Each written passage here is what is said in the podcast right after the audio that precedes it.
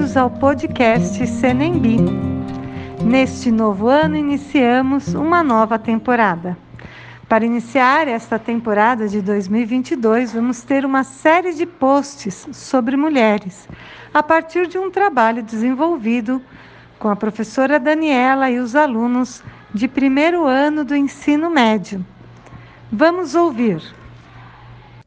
Olá, meu nome é Daniela, sou professora de História, Sociologia e Núcleo de Análises Historiográficas do Colégio Senimbi.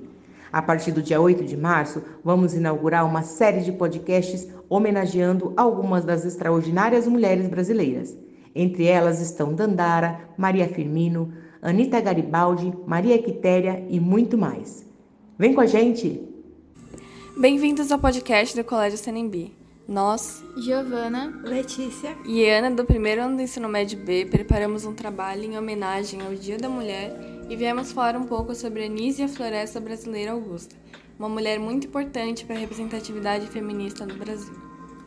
Em 12 de outubro de 1810, nascia Anísia Floresta Brasileira Augusta, pseudônimo de Dionísia Gonçalves Pinto. Sua cidade natal, Papari, no Rio Grande do Norte, agora leva seu nome. A educadora, escritora e poetisa viveu em diferentes estados brasileiros e na Europa, e é considerada a primeira feminista brasileira. Seu primeiro livro, Direitos das Mulheres e Injustiça dos Homens, foi escrito aos 22 anos. No decorrer dos anos, até seu falecimento, em 1885, escreveria outras 14 obras, hoje prestigiadas mundialmente, defendendo os direitos das mulheres, dos índios e dos escravos. Nizia também participou ativamente das campanhas abolicionistas e republicanas.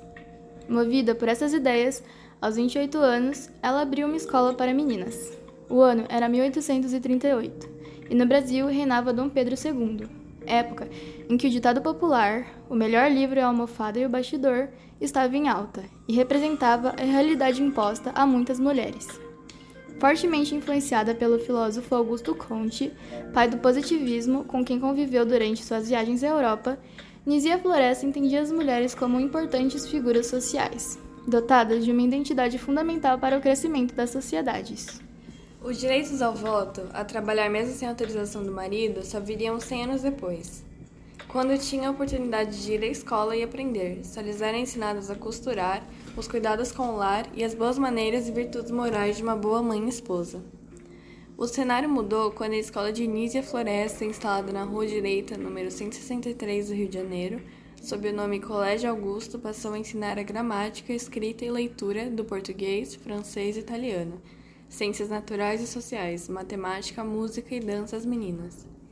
Tais feitos renderam a Anísia não somente críticas pedagógicas, mas também ataques à sua vida pessoal, à moda machista. Artigos de jornais tentaram depreciá-la como promíscua nas relações com homens e com suas alunas. Um exemplo de crítica ao colégio e à formação das meninas aparece publicado no jornal O Mercantil, de 2 de janeiro de 1847, Duarte, 1995 comentando acerca dos exames finais em que várias alunas haviam sido premiadas com distinção. Trabalhos de língua não faltarão, os de agulha ficarão no escuro. Os maridos precisam de mulher que trabalhe mais e fale menos.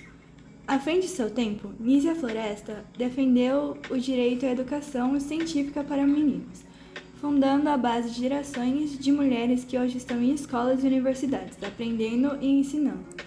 Desse ao sexo uma educação religiosamente moral. Desvia-se dele todos os perniciosos exemplos que tendem a corromper-lhe desde a infância o espírito, em vez de formá-lo à virtude, adornar-lhe a inteligência de úteis conhecimentos. E a mulher será não somente o que ela deve ser, o modelo de família, mas ainda saberá conservar dignidade em qualquer posição que porventura a sorte a colocar, escreveu. Agradecemos a todos que acompanharam este episódio. Durante o mês de março teremos mais episódios. Fiquem ligados em nossas redes sociais.